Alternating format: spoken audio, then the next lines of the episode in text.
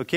Seigneur, je te remercie, c'est toi qui agis ce soir avec ce, message, Seigneur. Mets la vie dedans, mets ton esprit, interpelle-nous sur ce qu'est la réforme, pourquoi la réforme et qu'est-ce que tu veux réformer dans nos vies. Saint-Esprit, viens et agis, je prie en ton nom, Jésus. Amen. Amen. Genève, une ville transformée par la réforme. Ah bon? J'étais pas au courant. Peu de villes connurent une mutation aussi totale, entraînant des effets aussi durables que Genève, lorsque la vieille cité épiscopale choisit le parti de la réforme en décidant de vivre selon la loi évangélique en 1535. En l'espace de quelques années, les conditions sociales et politiques furent transformées de tel point que l'on a pu écrire qu'il y avait moins de différence entre les élites gouvernementales de 1789 et celles de 1589 qu'entre ces dernières et le gouvernement de 1530. Ça fait quand même des chiffres, vous êtes là, je n'ai pas compris. Ce que je peux vous dire, c'est que la réforme a apporté, a, réduit les différences. Ça, c'est plus simple à comprendre. Ok, nickel. Mais l'introduction de la réforme apporta encore d'autres changements qui modelèrent les grands traits de la destinée genevoise jusqu'à nos jours. Amen. On est le résultat d'une réforme, les amis. Ces idées nouvelles qui jaillirent alors avec force sont toujours à l'œuvre, agissant comme un agent qui contribue à la spécificité de l'esprit de Genève. Peut-être que certains d'entre vous ont déjà entendu Genève, une terre de refuge. Qui avait déjà entendu ça? Genève, terre de refuge. On ne s'étonne pas pourquoi on a 182, si je ne me trompe pas, 182 ou 184 nations qui sont ici à Genève. Parce que Genève est une terre de refuge. En ce sens, ce n'est pas un point un mythe que de parler d'un calvinisme formateur, non seulement des consciences, mais aussi des mentalités.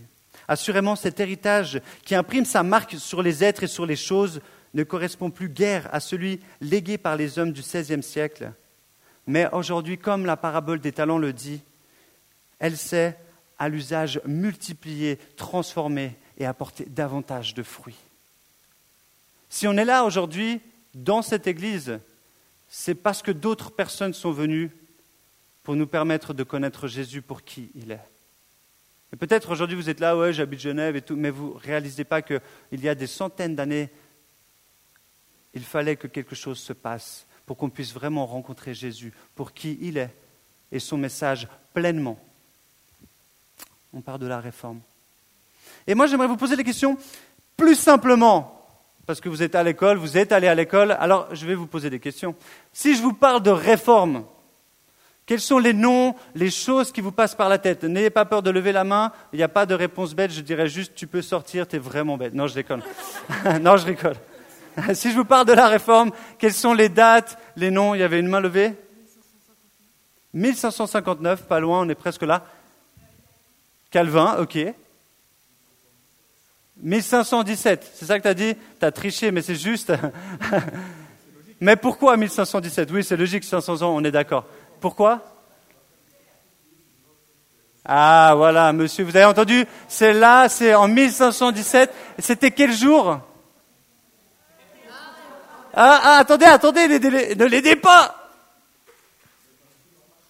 Le 31 octobre. C'était il y a quelques jours, officiellement, les 500 ans qui ont marqué la date où Luther, Martin Luther, a été à Wittenberg taper ses 95 thèses en disant Jésus, c'est pas ce que vous êtes en train d'annoncer, vous, l'Église catholique. Et c'est bien plus compliqué que ça, et dans le sens plus compliqué. Ces 95 thèses ne disaient pas que ça, mais elles disaient surtout Le juste vivra par la foi.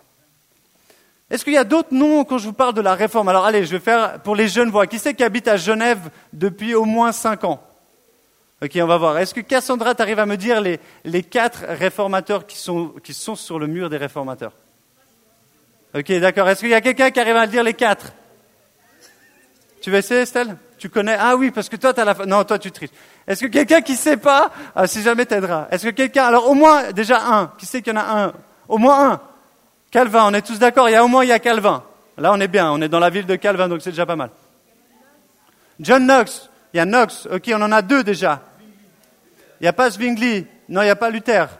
Parce que c'est des gens qui ont influencé la réforme en Suisse et en France voisine. Théodore de Bèze est le dernier. Il ressemble à quelqu'un. Ah, t'as triché. Ouais, te vois. Ah, non, t'as pas. Ah, mais t'as dit Guillaume quoi? Non, pas Guillaume Tell, lui, il. Non, mais c'est pas loin. c'est pas loin. Lui, lui, il a chopé la pomme. Là, tu sors. C'est Guillaume Farrell ou William Farrell. Vous pouvez choisir son prénom, mais de trouver c'est William Farrell ou Guillaume Farrell selon. Ok? Est-ce qu'on a alors qui c'est qui veut résumer? Tu résumes? On a qui alors? On a Calvin, Jean Calvin, John Knox, Guillaume Farrell et Théodore de Bèze. C'est les, quatre personnages. On, recentre, s'il vous plaît, on recentre. C'est les quatre personnages et les quatre personnes qui ont marqué euh, spécialement la réforme en Suisse et en, et en, zone en fait frontière, donc en France voisine, parce qu'il faut savoir, avant Genève était française au cas où. Hein. C'est pour ça déjà on a de la peine à dire oh les Genevois, on n'est pas des Suisses, on était français. Alors attention, on a encore un peu du. C'est pour ça qu'on parle comme des Français très rapidement. Ta, ta. Ok, c'est pas grave. Bref, si je vous dis Pierre Valdo, est-ce que quelqu'un a déjà entendu parler de Pierre Valdo? Jamais connu, enchanté, moi de même. Pierre Valdo, si Pierre Valdo n'avait pas été là avant, et lui il est né en 1140, 1217, il est mort en 1217, lui était un pré-pré-réformateur. Parce qu'il voyait que l'Église, le clergé, les évêques, euh, le pape abusaient de son autorité, mais que la, Bible, qui n'était que très peu accessible, parce que les traductions n'abondaient pas, elle ne pouvait pas être. En fait, le peuple n'avait pas connaissance du message. Et lui, il a commencé à se rebeller, entre guillemets, et plutôt à dire Je ne suis pas d'accord. Et il a permis justement à faire une traduction en français de l'époque. C'était un riche marchand, il a tout abandonné pour sa foi. Ce qui est normalement, certains auraient dû s'en souvenir parce que j'en ai parlé quand j'ai parlé de la formation de la Bible. Mais vous en rappelez peut-être plus. Mais j'en avais parlé de Pierre Valdo. Il a permis à aider à la traduction de la Bible en français, et ce qui a déjà permis à certaines personnes d'avoir le message. Ok, donc lui, c'est un pré-préformateur. Est-ce que si je vous dis Wycliffe Global Alliance, est-ce que ça vous dit quelque chose Wycliffe? Pas le chanteur. Hein. Parce qu'il y a Wycliffe, il n'y a pas un chanteur qui s'appelle Wycliffe? Non? Ouais. Hein. Alors, pas le chanteur. Est-ce que ça vous dit. Euh, est-ce qu'un John Wycliffe, ça vous dit quelque chose? Oui? Exactement. Un anglais. Et là aussi, un pré-pré-réformateur. Il s'est dit, mais pourquoi c'est que l'Église catholique qui a le droit à la Bible? Et pourquoi on n'ouvre pas la Bible aux autres personnes? Et lui, il a pris la traduction de la Vulgate qui était en latin et il a, traduit un Nouveau Testament en King James, qui a, en fait c'est la, version qu'il a traduite, a permis d'avoir la King James, donc qui est la, traduction la plus connue en anglais. Pour offrir la possibilité aux gens de comprendre, mais qui est Jésus? Est-ce que c'est ce qu'on nous dit ou est-ce que c'est ce que la parole me dit? Donc lui aussi a joué un grand rôle et aujourd'hui, justement, il y a donc la Wycliffe ou Wycliffe, comme vous voulez, Global Alliance, et ils sont, donc c'est une association, une organisation qui a pour but de traduire la parole dans le plus de langues possible. Gloire à Dieu. On a tellement de chance. Nous, on est en français, on a plein de traductions, on a de la chance. Mais pensez à ceux qui, dans certains pays, et je pense au Togo que j'ai visité, on parle de 42 langues, ils n'ont encore pas la Bible dans la langue peut-être dans laquelle ils ont grandi. Pensez à ces personnes. Euh, je vais aussi vous parler de, John Hoss ou, Jan Hoss, et lui qui a aussi été un précurseur euh, dans son pays, dans la République tchèque.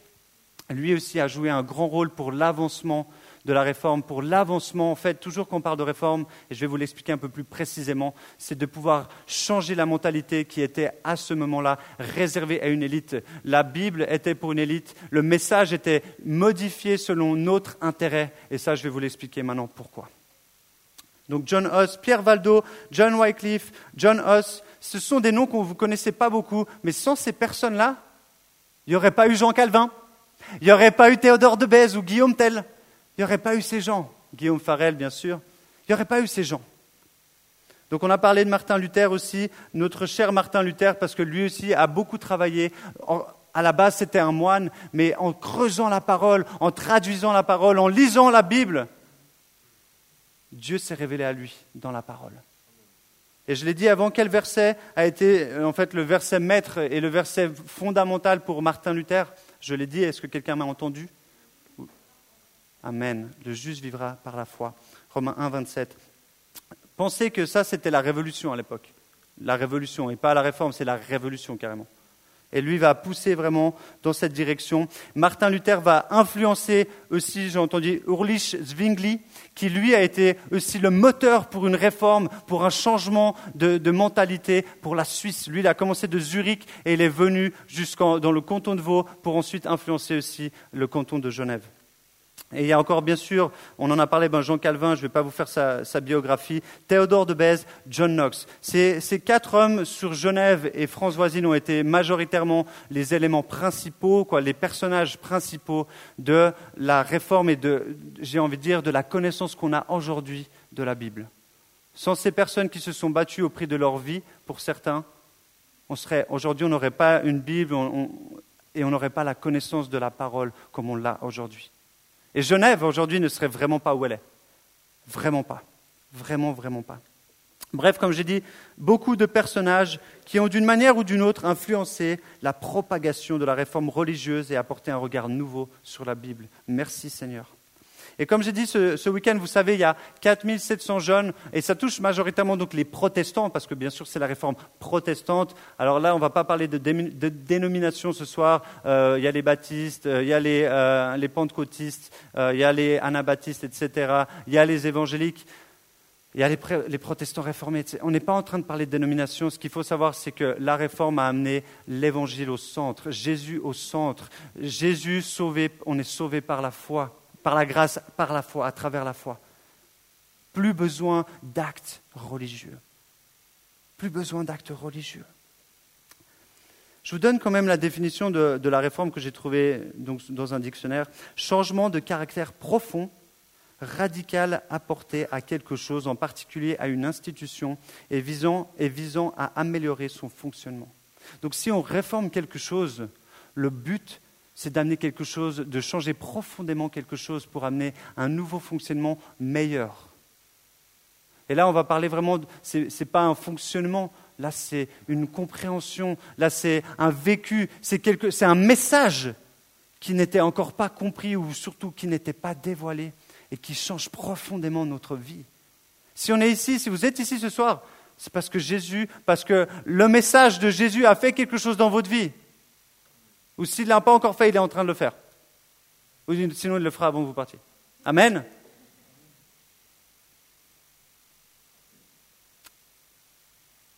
Si nous parlons ce soir de réforme, il faut comprendre pourquoi justement la réforme. Et peut-être vous n'êtes jamais posé la question, la réforme, bah oui, on a fait la réforme, mais qu'est-ce qu'il y avait avant la réforme? Pourquoi il y a eu la réforme? Qu'est-ce qui a poussé les gens à dire il faut qu'on change, on a besoin de quelque chose de différent alors je vous en ai parlé un tout petit peu euh, très rapidement là avec euh, la mentalité, l'Église catholique. Alors j'aimerais juste vous justement vous lire un petit passage et ensuite vous expliquer le pourquoi de la réforme.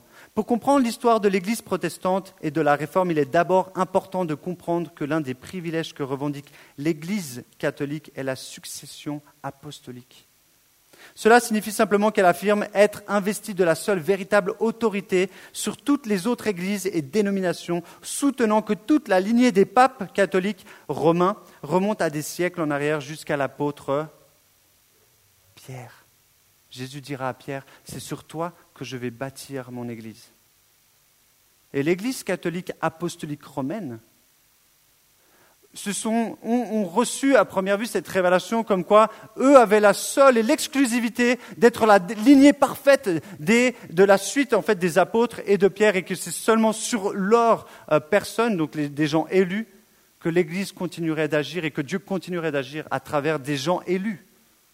C'est ce qui a été justement communiqué. C'est ça. Ils ont, ils, ont, ils ont défini ça. Alors à ce moment-là, on se dit, mais mais ce n'est pas possible, parce que je ne sais pas si vous lisez un peu la Bible, si vous avez lu Actes des Apôtres, mais à la période d'Actes des Apôtres, c'était la révolution. Jésus était prêché, les, malades étaient guéris, par milliers, on, convertissait les gens, on les baptisait, ils étaient baptisés, on les baptisait, ils étaient baptisés, on les baptisait, ils étaient forts. ils étaient baptisés par milliers et ils agissaient avec la puissance du nom de Jésus, par la puissance de l'Esprit Saint. Alors on s'est dit, mais qu'est-ce qui s'est passé Pourquoi? Qu'est-ce qui a fait que ça a changé? Qu'est-ce qui a fait qu'un coup, euh, l'Église catholique romaine, qu'est-ce qui fait qu'il y a des gens qui se sont dit, euh, moi je suis la lignée parfaite de Pierre. Et c'est à travers moi maintenant que le Seigneur va parler, et c'est à travers moi que le Seigneur va construire son Église, et pas seulement à travers Pierre, mais je suis dans la lignée parfaite. Qu'est-ce qui a fait cette réalité qui aujourd'hui, et je pense juste pour une question, qui vient de l'Église catholique ici, qui a déjà eu un... Voilà. Alors attention, s'il y en a, parce qu'il y en a qui disent, oh alors il est en train de... Je ne suis pas en train de critiquer l'Église catholique, je suis en train d'expliquer. Si vous avez des questions plus approfondies, venez me voir ah, et on pourra en parler. Je vous explique ce que l'histoire. Et si, et là je parle aux, ceux qui viennent de l'Église catholique, si vous n'êtes pas au courant de ce qu'est votre Église, informez-vous. OK? Comme ça, au moins, quand vous rentrez dans l'Église, vous savez d'où elle vient, qui l'a fondée et pourquoi elle dit ce qu'elle dit et pourquoi vous croyez ce qu'on vous dit? Au moins, vous avez le choix de choisir ce qu'on vous dit et de croire ce qu'on vous dit. Mais j'aimerais quand même juste le dire. Donc il faut revenir à, l'époque des apôtres, où là, les apôtres, quand ils partageaient l'évangile, ils disaient simplement, mais crois au Seigneur Jésus, demande pardon pour tes péchés et tu seras sauvé. Le message était très simple. Ce n'était pas plus compliqué que ça. C'était ça le message. Et les gens, ils faisaient quoi? Ils croyaient, ils voyaient la puissance de Jésus, ils, se, demandaient pardon, avait le Saint-Esprit qui venait pour la repentance, ils étaient là, oui, je suis pécheur, j'ai besoin d'un sauveur. Et voilà. Le message était très simple, très simple. Mais vu que l'Église a grandi, il a commencé à falloir euh, amener des gens pour nous aider à nous organiser. Là, vous voyez, on est déjà plus d'une cinquantaine. Euh, comment on fait? Bon, il faut que j'ai des personnes pour la sono. On a besoin de personnes pour nous aider pour le fonctionnement. On est d'accord? Alors là, on sait, et on peut, j'aimerais juste vous lire dans Acte 6, comme ça on, peut, on va lire la Bible, Acte 6. Et là, il va dire justement, Luc va dire dans Acte 6, 2 à 4, et là, on parle de la, c'est les, débuts de l'Église. Les douze, et là on parle des douze apôtres, les douze disciples de Jésus, les douze convoquèrent l'ensemble des disciples et dirent, donc là ils ont convoqué l'ensemble, on ne sait pas exactement le nom, mais il y en avait plusieurs dizaines, parce qu'il y en avait d'autres qui avaient envie de marcher et de suivre le message de Jésus et de vivre en, en nouveauté de vie. Donc les douze convoquèrent l'ensemble des disciples et dirent, il ne convient pas que nous délaissions la parole de Dieu pour servir aux tables. C'est pourquoi, frères et sœurs, choisissons parmi vous sept hommes de qui l'on rendra, de qui l'on rend un bon témoignage rempli de l'Esprit Saint et de sagesse, et nous les chargerons de ce travail. À ce moment-là, en fait, on est en train de dire, on est en train de nommer des diacres, comme on dit les diacres dans les, si vous avez déjà entendu ce mot, c'est un peu plus ceux qui sont dans l'église, mais c'est ceux qui vont euh, déplacer le banc, en fait. Ça, c'est les diacres. Mais bon, c'est quand même des gens remplis d'esprit, donc ils le déplacent avec beaucoup d'esprit. Mais on, parle de, il fallait que. mais on parle des gens qui sont remplis de l'Esprit Saint, mais par contre, ils ont une tâche un peu plus pratique. Mais déjà là, on est en train de dire, il faut hiérarchiser, entre guillemets, il faut des tâches. Et on est déjà en train d'arriver, en fait, dans une église où il va, l'église va grandir petit à petit, jusqu'en l'an 312, où quelque chose de très important va se passer. Est-ce que quelqu'un connaît cette date 312 Non, c'est un peu après, c'est 325, 23. 312, c'est Constantin, l'empereur de Rome, l'empereur de l'Empire romain, l'empire le plus puissant de l'époque. Il va, être, il se convertir au christianisme. L'empereur, celui qui a le plus d'influence, et aujourd'hui on peut dire pareil, c'est comme si on, dit, je sais pas, prenez la personne, la, la, star la plus connue, euh, je sais pas, allez, prenons Brad Pitt, euh, peu importe. Et il commence maintenant à dire j'aime Jésus et il commence partout, il le dit j'aime Jésus et il est vraiment transformé. Et les gens vont dire waouh, il y a vraiment quelque chose qui se passe avec ce mec. Euh, je pense que ce qu'il dit, c'est pas que c'est pas que du blabla. Je le vois dans sa vie. Et Constantin va adhérer au message euh, et d'où son influence quand même d'étant l'empereur de Rome, l'empereur de l'empire romain. Il va propager et il va solidifier et aider l'avancement des chrétiens. Et là, je peux vous dire, moi je crois, Dieu a utilisé cet empereur, Constantin, pour l'avancement des chrétiens. Parce que ce n'était pas une conversion, vous pourrez lire, est-ce que vraiment il était né de nouveau, je ne sais pas, mais ce que je sais, c'est que Dieu l'a utilisé pour que l'Église se fortifie et qu'elle prenne une place plus importante au niveau social et politique. Donc on sait, à ce moment-là, l'Église commence à prendre une place sociale et politique plus grande et qu'est-ce qui se passe quand on prend plus d'importance au domaine social et politique, quand on commence à avoir plus d'influence? Qu'est-ce qui se passe? Regardez autour de vous, qu'est-ce qui se passe? On veut la puissance, on veut gouverner, on veut prendre les avantages parce qu'il y avait de plus en plus de gens. Et il y avait aussi, ils encourageaient le soutien. Bien sûr, il y avait des très bonnes choses qui étaient, euh, qui étaient véhiculées de l'Église. Le soutien, la charité, encourager, euh, partager nos biens. Mais on a commencé à avoir vraiment une hiérarchie. Et en fait, et comme je l'ai dit, donc Constantin était l'empereur donc du, de l'empire romain. Et donc euh, Rome est devenue en fait, et c'est à ce moment-là où les évêques, qui étaient donc des, personnes haut placées dans les églises, ont commencé à dire en fait, c'est nous qui devons avoir la lignée parfaite et c'est nous qui devons contrôler en fait, l'évolution du christianisme. Et en fait, ce qui s'est passé, c'est qu'à un certain moment, l'Église a tellement été influente qu'on s'est dit, ah, il y a moyen qu'on se fasse des pépettes. Et je suis désolé de dire ça, mais c'est exactement ce qui s'est passé. Il y a moyen qu'on contrôle le message, il y a moyen qu'on ait un avantage. Et en fait, des personnes comme vous et moi, l'orgueil leur, leur a fait simplement prendre une place qu'elles n'auraient pas dû prendre. Et en fait, elles ont commencé à limiter et à, contrôler le message. Et petit à petit, elles ont commencé à dire Ah, tu veux aller au paradis parce qu'elles connaissaient le message. Mais ce n'est pas juste comme ça, tu es un pécheur, il faut que tu te repentes, mais il faut aussi que tu payes les indulgences. Oh, tu payes ou tu, ou tu vas monter les marches. Moi, j'ai vu, j'ai lu, et si vous êtes catholique, vous avez sûrement entendu parler de ça tu payes tes indulgences ou tu montes des marches et si tu as monté 15 marches accroupies, euh, c'est bon, tu auras moins d'années dans le purgatoire. Et des choses comme ça étaient véhiculées. Les gens craignaient parce qu'on a peur de la mort. Qu'est-ce qui se passe après la mort? Et on entendait, ben oui, il y a l'enfer et le paradis. Ce qui, devait être communiqué était communiqué pour que la crainte s'installe et que l'Église catholique prenne un ampleur énorme et contrôle en fait le message.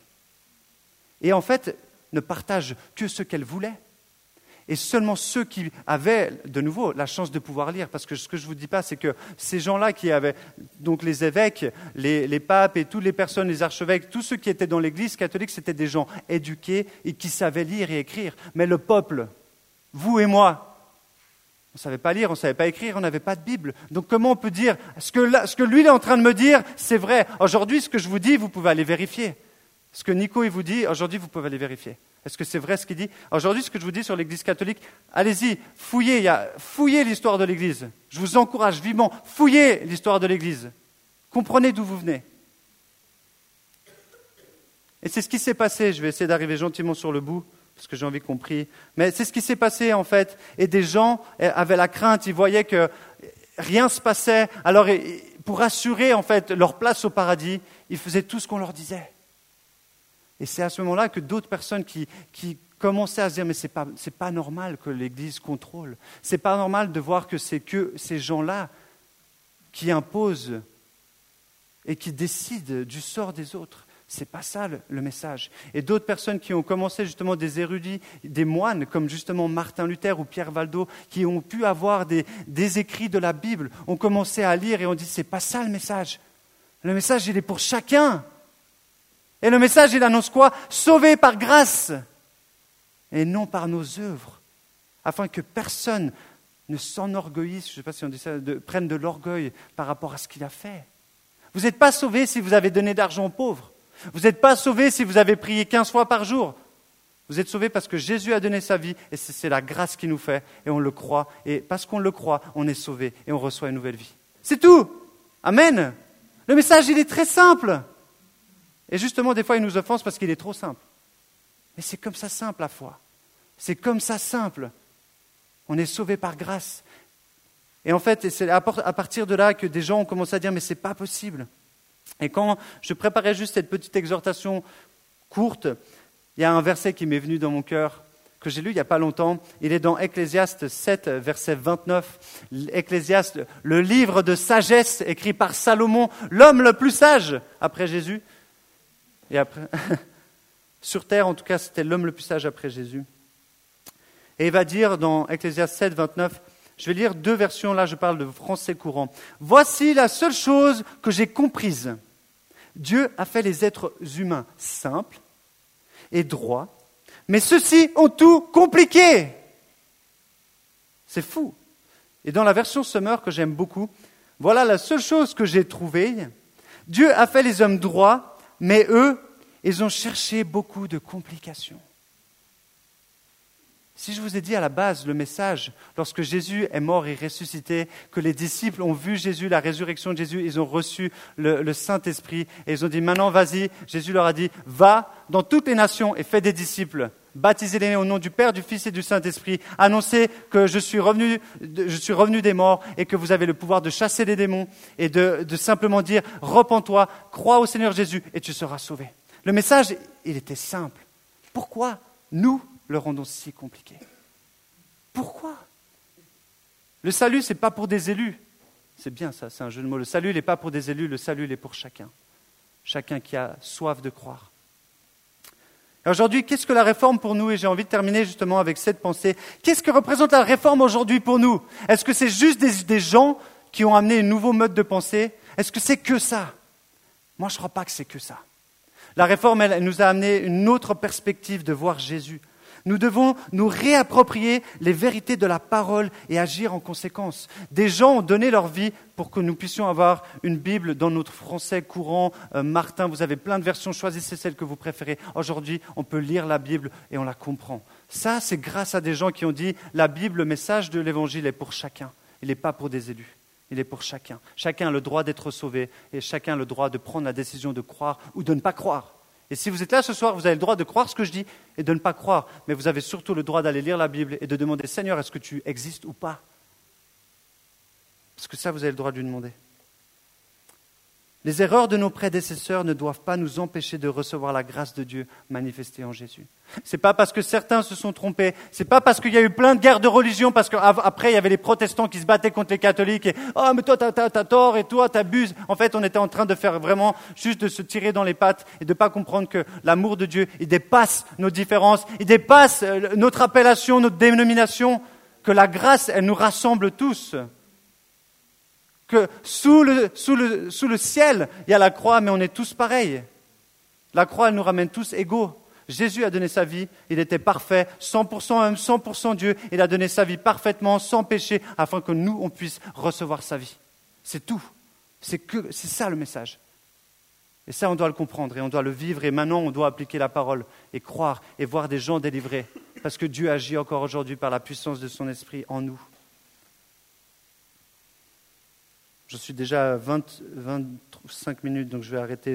J'aimerais vous lire. Euh, j'aimerais vous lire Ephésiens 4. Je vais vous lire, que j'ai mis sur ma feuille. Je vais vous lire Ephésiens 4, versets 17 à 24. Écoutez seulement juste ces versets.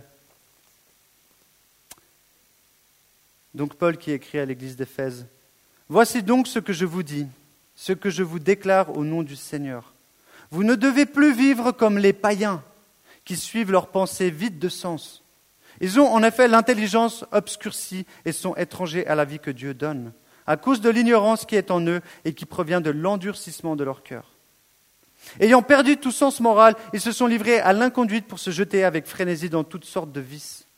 Mais vous, ce n'est pas ainsi que vous avez appris ce que signifie pour vous le Christ, puisque vous avez compris ce qu'il est et qu'on vous a enseigné, à vous qui êtes chrétiens ce qui est conforme à la vérité qui est en Jésus.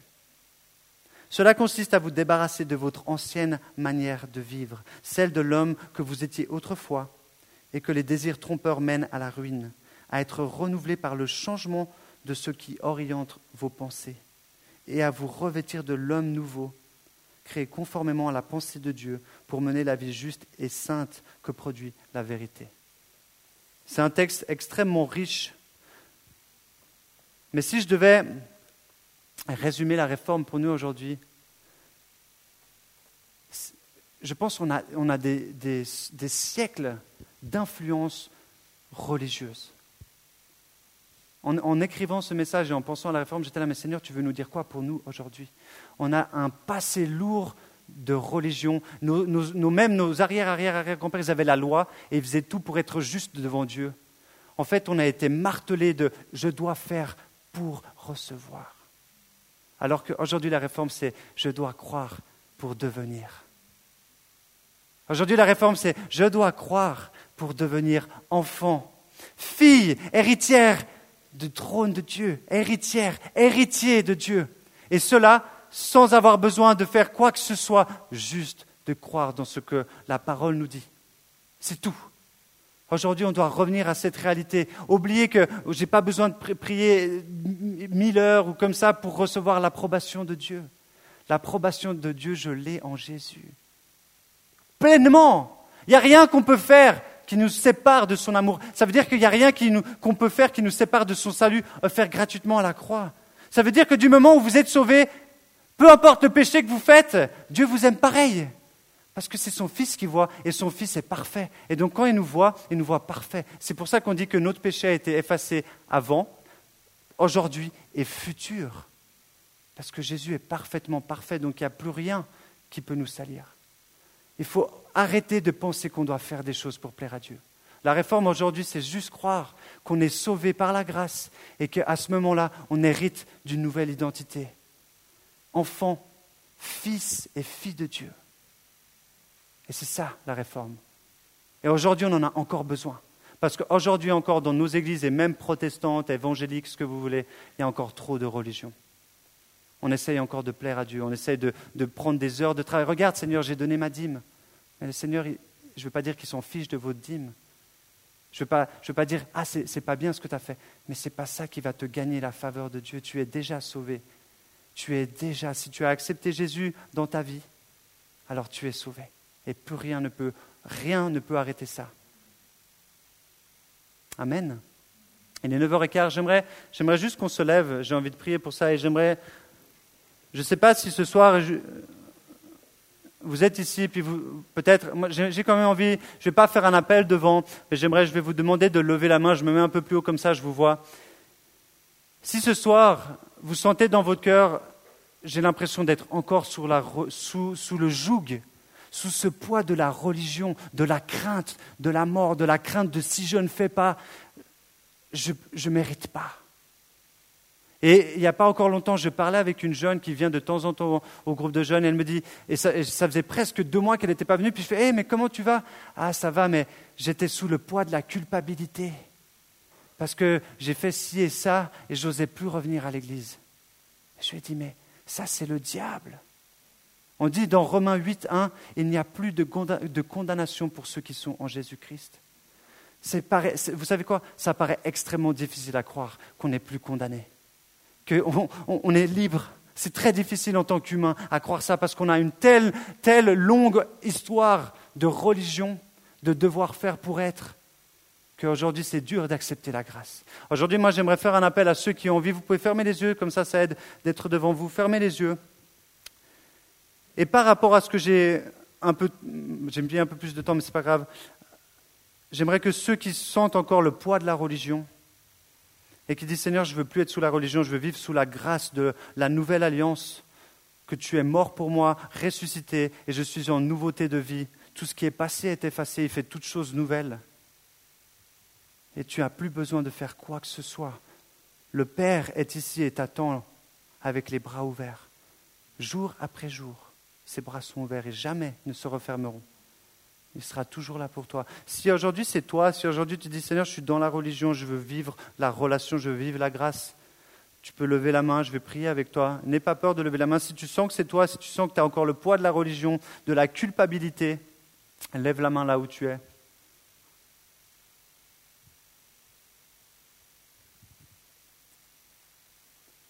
Tu peux baisser la main maintenant. Et je vais prier et prier aussi avec moi pendant que vous êtes là où vous êtes. Père, je te remercie pour, euh, pour ta vie. Je te remercie parce que tellement tu nous aimes que tu as décidé d'envoyer ton Fils unique, celui que tu as, toi seul engendré. Tu as dit, je vous envoie mon Fils qui révèle le Père, l'amour extraordinaire du Père, manifesté par son Fils bien-aimé qui est mort à la croix pour nous. Seigneur, merci parce que à travers ce geste extraordinaire, à travers cet acte de bravoure extraordinaire, tu es venu délier complètement la loi, tu es venu abolir, mais tu es venu compléter la loi, et tu es venu dire, tout ce que vous faisiez avant pour me plaire, vous n'avez plus besoin parce que j'ai tout accompli. Et Père, je prie que ceux qui ont levé la main, qui ont eu le courage de dire, je vis encore sous la religion, je sens la culpabilité, en ton nom Jésus maintenant, tu, enlèves ce poids de culpabilité et tu revêts la nouvelle nature par ta présence Saint-Esprit. Tu vas mettre la joie, la joie du salut, la joie de ne plus avoir de fardeau à porter et de pouvoir venir devant toi jour après jour et d'être accepté et d'être aimé comme un fils et une fille de Dieu. Oh, Alléluia, Jésus, merci pour ce que tu fais. Seigneur, merci pour ceux et celles qui ont levé la main parce qu'ils sont aujourd'hui, Seigneur, libérés du poids de devoir faire pour te plaire, et qu'ils comprennent aujourd'hui qu'ils sont, que tu, les aimes, Seigneur,